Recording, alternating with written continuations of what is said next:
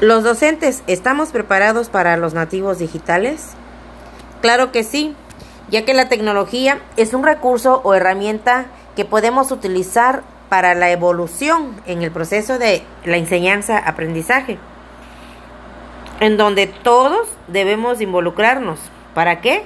Para innovar porque el ambiente educativo lo requiere. Y asimismo, esto nos permite a estar a, a la vanguardia.